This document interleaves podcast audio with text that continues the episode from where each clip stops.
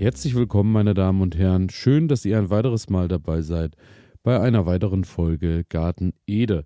Mein Name ist Elias und als allererstes möchte ich mich mal bei euch da draußen bedanken für das viele Feedback, was hier regelmäßig reinkommt, sei es äh, bei Instagram oder aber auch äh, per E-Mail oder aber auch natürlich bei der wunderbaren Spotify-Kommentarfunktion. Das ist eigentlich eine ganz schöne Sache, außer dass ich noch nicht so ganz verstanden habe, äh, wie ich dort antworten kann, denn lesen und veröffentlichen kann ich die Beiträge allerdings nicht direkt kommentieren, daher ähm, ja etwas komisch, aber gut. Und äh, da habe ich so ein paar Fragen gekriegt, beziehungsweise auch ein, zwei Kommentare, wo ich nochmal ganz kurz drauf eingehen möchte, weil äh, auch das hat dann mit unserem aktuellen Thema zu tun. Und zwar ähm, war zur Folge Herbstknoblauch stecken. Ähm, das war Folge 200, kam eine Nachricht von der Heike und die schrieb, ich würde es auch mal gern im Hochbeet äh, zwischenstecken oder ist das keine gute Idee wegen der Konkurrenz? Alternativ könnte ich eine Weinkiste bepflanzen. Wie viele Stecklinge passen da wohl maximal? Ja, also äh, ich muss sagen, ähm, liebe Heike, bei dem äh, erstmal ganz liebe Grüße. Beim äh, Hochbeet ist es so, dass du das natürlich ganz problemlos irgendwo dazwischen stecken kannst. Du musst dir halt äh, Gedanken machen, wo du es dazwischen packst. Bei äh, Zwiebelgewächsen jeglicher Art würde ich es vielleicht lassen, weil die Konkurrenz dann doch zu groß ist untereinander. Aber ähm, wenn du jetzt Salat im Hochbeet hast, beispielsweise, oder aber auch wie immer mein äh, Lieblingsvergleich der Erdbeere, kannst du dort natürlich immer einfach Knoblauch dazwischen stecken. Und äh, ich habe das auch schon ein paar Jahre recht effizient gemacht, weil äh, der Knoblauch wächst ja recht schnell.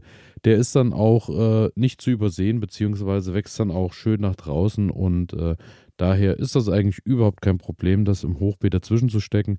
Bei den ähm, Weinkisten ist es so, ähm, ja, da musst du halt schauen. Also Weinkisten, ich habe jetzt keine äh, genaue Größe, aber ich denke, ähm, ja, mehr als sechs würde ich da wahrscheinlich auch nicht reinpacken, weil äh, gut, kommt dann auch aufs Nährstoffangebot an in der Kiste beziehungsweise im Substrat, mit was du die füllst. Aber zum anderen ist es eben äh, so, dass die äh, Knoblauchzehen doch recht ordentlich wurzeln beziehungsweise eben auch ihren Platz brauchen, dass sie in die Breite gehen können. Und daher würde ich die Konkurrenz nicht zu groß machen.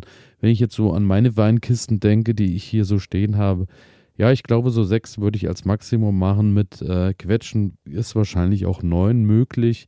Wobei mir das, glaube ich, dann schon zu eng wäre.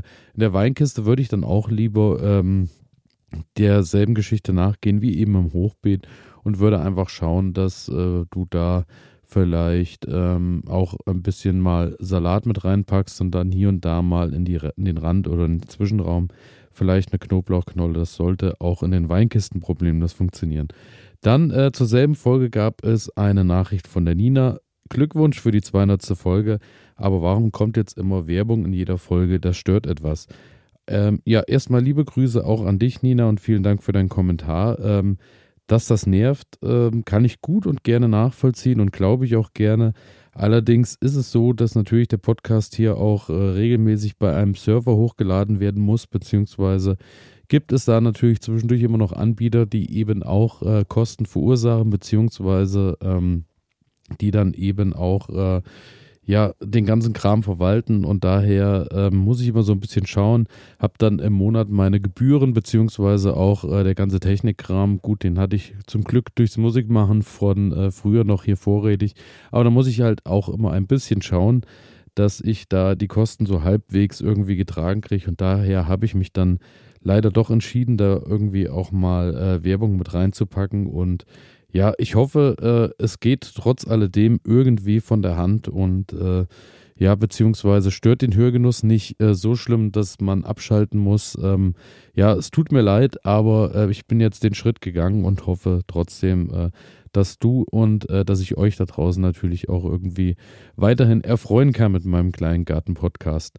Dann ähm, habe ich zur ähm, Folge, ich glaube, es war die letzte, es war die vorletzte Außer im Oktober eine Nachricht bekommen. Und zwar schrieb da die Jacqueline: Moin, Bokashi, lieber Elias, probiere doch das mal. Schön, dass du wieder lebst. Das freut mich auch. Liebe Grüße vom Bodensee. Jacqueline. Ja, liebe Grüße auch an dich natürlich zurück. Und ähm, ja, es ist so, äh, dass ich natürlich auch A lang weg war, aber das äh, Thema hatten wir jetzt bereits schon.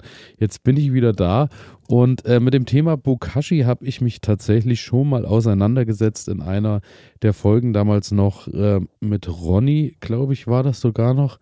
Und ähm, da ging es eben um diese äh, Düngermethode beziehungsweise um die Verarbeitung eben äh, von, von den Resten zum äh, Kompostieren, was so im Haus und im Garten anfällt. Und ich dachte, du hast voll und ganz recht, liebe Jacqueline, damit werde ich mich heute mal auseinandersetzen und wer, werde so ein bisschen mein angelesenes Know-how äh, versuchen rüberzubringen. Hab auch äh, gleichzeitig dabei wieder gedacht, ja, es ist tatsächlich etwas, mit was ich mich beschäftigen sollte, beziehungsweise mit etwas, was ich eben mir besorgen sollte. Und daher geht es heute um Bokashi und äh, ich würde mich natürlich auch freuen, wie auch ähm, jetzt eben erwähnt, wenn ihr natürlich dann auch vielleicht Bokashi schon deutlich länger benutzt oder aber auch neu dazugestiegen seid, wenn ihr einfach mal äh, die Kommentarfunktion entweder bei Spotify nutzt oder wie auch immer, äh, findet ihr natürlich alles in den Shownotes, die Kontaktmöglichkeiten. Und dann können wir da auch genau über dieses Thema ins Gespräch kommen, beziehungsweise freue ich mich natürlich auf eure ähm, Erfahrungen damit.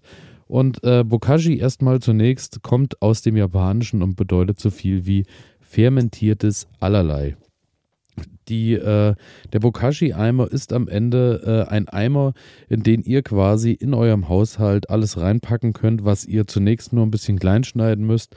Und das Ganze wird dann mit effektiven Mikroorganismen besprüht ähm, und wird dadurch zersetzt, beziehungsweise kann dann eben als äh, Dünger genutzt werden, um das Ganze im äh, kurzen mal zu erklären. Die äh, effektiven Mikroorganismen sind eine Mischung aus Milchsäurebakterien, ähm, Hefen und Photosynthesebakterien. Hört sich kompliziert an, macht auch einiges, äh, von dem ihr äh, nicht so viel äh, seht, beziehungsweise nicht zuschauen könnt, wie es zersetzt wird. Also natürlich schon am Ende von dem, was rauskommt. Aber ähm, ja, da arbeitet auf jeden Fall ganz viel und ähm, die, äh, das organische Material, was ihr quasi reinpackt, wird durch die effektiven Mikroorganismen fermentiert. Fermentieren äh, kennt man ja vor allem, also bei mir im Begriff zum Beispiel beim Sauerkraut machen und so. Und das ist zum Beispiel auch ähm, eine Sache beim äh, Bokashi-Eimer, der eine wunderbare Funktion ist, denn er riecht nicht. Man könnte jetzt meinen, ihr habt den in der Küche irgendwo stehen, weil im besten Fall steht er da wo eben auch Zimmertemperatur ist und äh, der fermentiert, kompostiert schön vor sich hin. Und äh, ich dachte auch zunächst, ja, da muss man wieder aufpassen, dass das Ganze vielleicht dann auch anfängt und riecht in der Küche. Aber es ist so, äh, durch die effektiven Mikroorganismen und dass er, da das Ganze luftdicht abgeschlossen ist, fängt er auf jeden Fall nicht an und stinkt. Und bei uns zu Hause ist es so, ähm, dass wir auch immer eine ähm, Schale haben, beziehungsweise zwei Schalen stehen haben, wovon äh, eine immer genutzt wird für äh, eben die ganzen Sachen, die die Hühner auch fressen können. Das ist eben eine Sache, die bei uns eigentlich so ein bisschen gegen den äh, Bokashi-Eimer spricht, denn viele der vor allem Grünabfälle sind natürlich bestens geeignet dann auch noch, um die an die Hühner zu verfüttern. Alles, was jetzt natürlich äh, ohne irgendwelche Säuren oder Gewürze ist. Und ähm, ja, da war es dann doch auch so über den Sommer, dass ähm, trotz Deckel da hier und da immer recht viele Fruchtfliegen auch unterwegs waren, die sich da breit gemacht haben, wenn der äh, Topf dann immer mal im Moment stand. Und dann gibt es noch einen zweiten Topf, der eben so genutzt wurde für die Sachen, die für die Hühner nicht geeignet sind, aber zum Kompostieren geeignet sind, wie zum Beispiel ähm, ja, Kaffeesatz, nehme ich jetzt mal als Beispiel. Das ist dann separat und so ähm, ja, haben wir das immer eingeteilt. Und jetzt wäre quasi der Bokashi-Eimer ja dann das äh, Allround-Mittel, in dem beides genutzt werden kann, wobei natürlich die Hühner dann auch nicht zu kurz, nicht zu kurz kommen sollen. Und zwar ist es so, ähm, dass dort eben äh, dieser Geruch und die Fruchtfliegen auch nicht entstehen können, weil der Eimer eben immer luftdicht abgeschlossen wird. Ihr habt äh, ganz unten im Eimer einen Siebeinsatz drin mit äh, einem kleinen Hahn, sprich äh, alles, was dann so äh, anfällt an Flüssigkeit, beim Fermentieren muss eben dann unten über den Hahn abgegeben werden, dass da natürlich der Hahn nicht dauerhaft verstopft ist und so ist dann eben ein Sieb oben drüber. Dann ähm, habt ihr eure Bioabfälle, die ihr reinpackt. Diese müsst ihr äh, erstmal zerkleinern, einfach mit Messer oder Schere oder was auch immer. Kommt natürlich auch darauf an, was es ist. Das packt ihr rein, presst das ein bisschen und besprüht es ähm, und vermischt es mit den äh, effektiven Mikroorganismen. Daher Sprühflasche ist da natürlich von Vorteil, dass man das Ganze schön benetzen kann. Und dann ähm, wird das Ganze innerhalb von zwei Wochen eben umgesetzt. Wenn ihr ähm, den immer frisch befüllt habt, kommt äh, immer ein Säckchen obendrauf. Das Säckchen ist dann mit Sand gefüllt oder aber auch, äh, es gibt Deckel ähm, in diversen Formen und Arten, die das Ganze eben beschweren. Die pressen das Ganze A und zum äh, anderen eben kommt dann auch keine Luft dran und dann wird der Eimer mit einem Deckel nochmal verschlossen. Und so, äh, ja, kompostiert er dann tatsächlich innerhalb kürzester Zeit ähm, eure Essensreste und ähm, da lohnt es sich natürlich dann auch im besten Fall, wenn ihr euch ähm, zwei Eimer anschafft, denn so könnt ihr einen befüllen, der dann eben gegebenenfalls auch noch ein bisschen stehen muss, ein bisschen äh, Zeit braucht, um sich zu, zu, zu Verzeihung zu zersetzen. Und ähm, zum anderen ähm, könnt ihr den zweiten Eimer dann aber bereits schon wieder füllen. Dann ähm, ist es so, dass das Ganze, wie gesagt, in der Küche eben platziert werden sollte und ähm, dort habt ihr eben die, durch die Zimmertemperatur kann das Ganze noch besser umgesetzt werden. Und ähm, das, was ihr unten aus dem Hahn rauslasst, die Flüssigkeit, kann eben als Flüssigdünger genutzt werden. Und zum anderen ähm, holt ihr eben dann oben irgendwann äh, den ja, Kompost beziehungsweise das Material raus, was ihr eben direkt auch äh, mit zur Pflanzerde dazugeben könnt und habt ruckzuck euren eigenen Dünger hergestellt.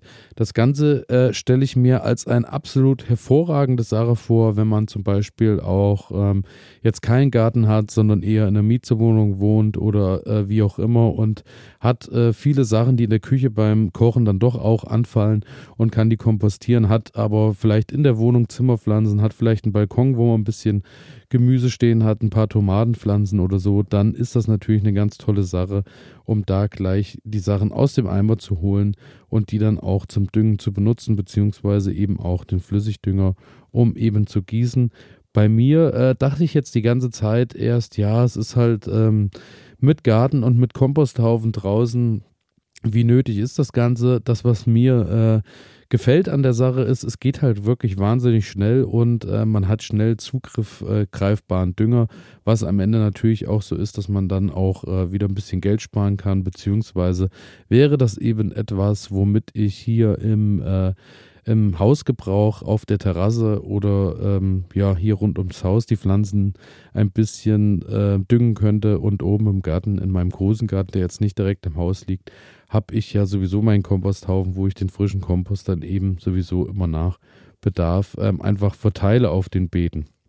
Dann ist es so, äh, dass das Ganze auch noch ein bisschen unterstützt wird, wie auch so häufig im Garten mit äh, Gesteinsmehl. Urgesteinsmehl sowieso eine Sache, äh, die ich auch im ja im alltäglichen Gebrauch im Garten auch immer mal nutze, auch immer mal der Erde zuführe, beziehungsweise auch mal was auf den Kompost streue. Denn äh, somit sollen die freigesetzten Nährstoffe im Boden besser äh, verfügbar sein durch das Gesteinsmehl, weil das das eben bindet. Daher auch eine Sache, die ich schon länger im Gebrauch habe. Aber gut, dann äh, nochmal zum Thema, äh, was kann alles rein? Es ist natürlich so, dass alles, was Blattmasse hat, eben natürlich in äh, rauen Mengen hinein kann. Dann auch Kaffeesatz und äh, Gemüseschalen, Obstschalen, was eben so anfällt, natürlich alles mit rein kann. Bei ähm, jetzt Essensresten, wie zum Beispiel mit Fleisch, ja, ist hier und da doch Vorsicht geboten. Ich habe äh, ab und an gelesen, Angabe natürlich ohne Gewähr, dass auch kleinere Mengen Fleisch ähm, hinzugeführt werden könnten. Das schafft der Eimer wohl. Ähm, ja, da bin ich so ein bisschen skeptisch. Da muss ich sagen, äh, ja, ich glaube, das würde ich eher rauslassen. Ich würde dann eher mich doch auf die äh, Grüngeschichten irgendwie äh, verlassen, beziehungsweise würde die eben reinpacken und ähm, ja, dann kann der, äh, kann der Bokashi-Eimer dann schön äh, vor sich hin fermentieren. Das Ganze kann auch problemlos im, äh, über den Winter genutzt werden. Dann äh, kann man eben schauen, dass man äh, die Sachen die Essensreste eben luftdicht äh, verpackt und diese kühl lagert und dann eben im Frühjahr nach draußen bringt, wenn man jetzt gerade keine Verwendung hat. Oder aber, was man tatsächlich auch machen kann, ist, dass der Sickersaft, der eben rauskommt, ähm, zum Reinigen von Abflussrohren tatsächlich helfen soll. Auch das soll funktionieren. Wenn da jemand von euch Erfahrung hat, würde mich das wirklich sehr, sehr interessieren, ob das funktioniert. Denn ab und an ja, hat das Problem ja, glaube ich, jeder mal im Haushalt, vor allem äh, so im Bad, dass da äh, immer mal Probleme aufkommen durch Haare oder was auch immer. Daher, der Siggersaft soll dafür auch ähm, gut genutzt werden können. Ich bin gespannt, ob ihr da bereits Erfahrungen sammeln konntet. Ja, das Ganze wird dann immer nach der Nutzung natürlich ähm, heiß ausgespült, wird auch mit Essigessenz im besten Fall oder mit äh, Zitronensäure nochmal gereinigt, einfach, äh, dass da eben ja nochmal eine Grundreinigung immer drin ist, bevor es dann wieder an das Befüllen geht. Ähm, dann habe ich mich natürlich auch nochmal interessiert, was das Ganze dann für mich finanziell so bedeutet. Und ähm, ja, ihr findet da wirklich wahnsinnig viele äh, Angebote. Ich habe jetzt mal einfach ein bisschen äh, geschaut wo eben so die Grundausstattung mit dabei ist. Habe dann hier ähm, auch im Netz was gefunden. Das äh, wäre wir jetzt preislich bei 75 Euro für zwei Eimer mit äh, den äh, Mikroorganismen, eben auch mit der Sprühflasche dazu, mit ähm, diversen, äh, mit Kohle, glaube ich, noch, die auch noch mit äh, Therapreta, äh, die dazu hinzugeführt werden kann, dass das Ganze sich eben noch zersetzt und eben äh, zum Leben erweckt wird, sage ich mal. Und äh, daher ist das so ein Komplettpaket für den Einstieg erstmal in die ganze Geschichte. 75 Euro. Ja, finde ich voll und ganz okay, äh, wenn das Ganze dann wirklich mit den zwei Eimern gut funktioniert. Eimer haben auch 16 Liter Fassungsvermögen. Ich glaube, äh, drunter würde ich auch nicht gehen, weil dann wird es wirklich ein bisschen sehr eng beim äh, Kompostieren. Und äh, ja, daher, das wäre so eine Sache. Ähm, ja, so ein Einstieg. Ich denke, ich werde das Ganze nochmal unter die Lupe nehmen, beziehungsweise warte erstmal ab. Wenn ihr mir sagt, was ihr so für Erfahrungen gesammelt habt, könnt ihr mir das weiterempfehlen, beziehungsweise haben vielleicht von euch auch Leute schon die Erfahrung gesammelt mit diversen Anbietern und haben ein äh, Produkt, mit dem sie zufrieden sind. Dann lasst es mich gerne wissen.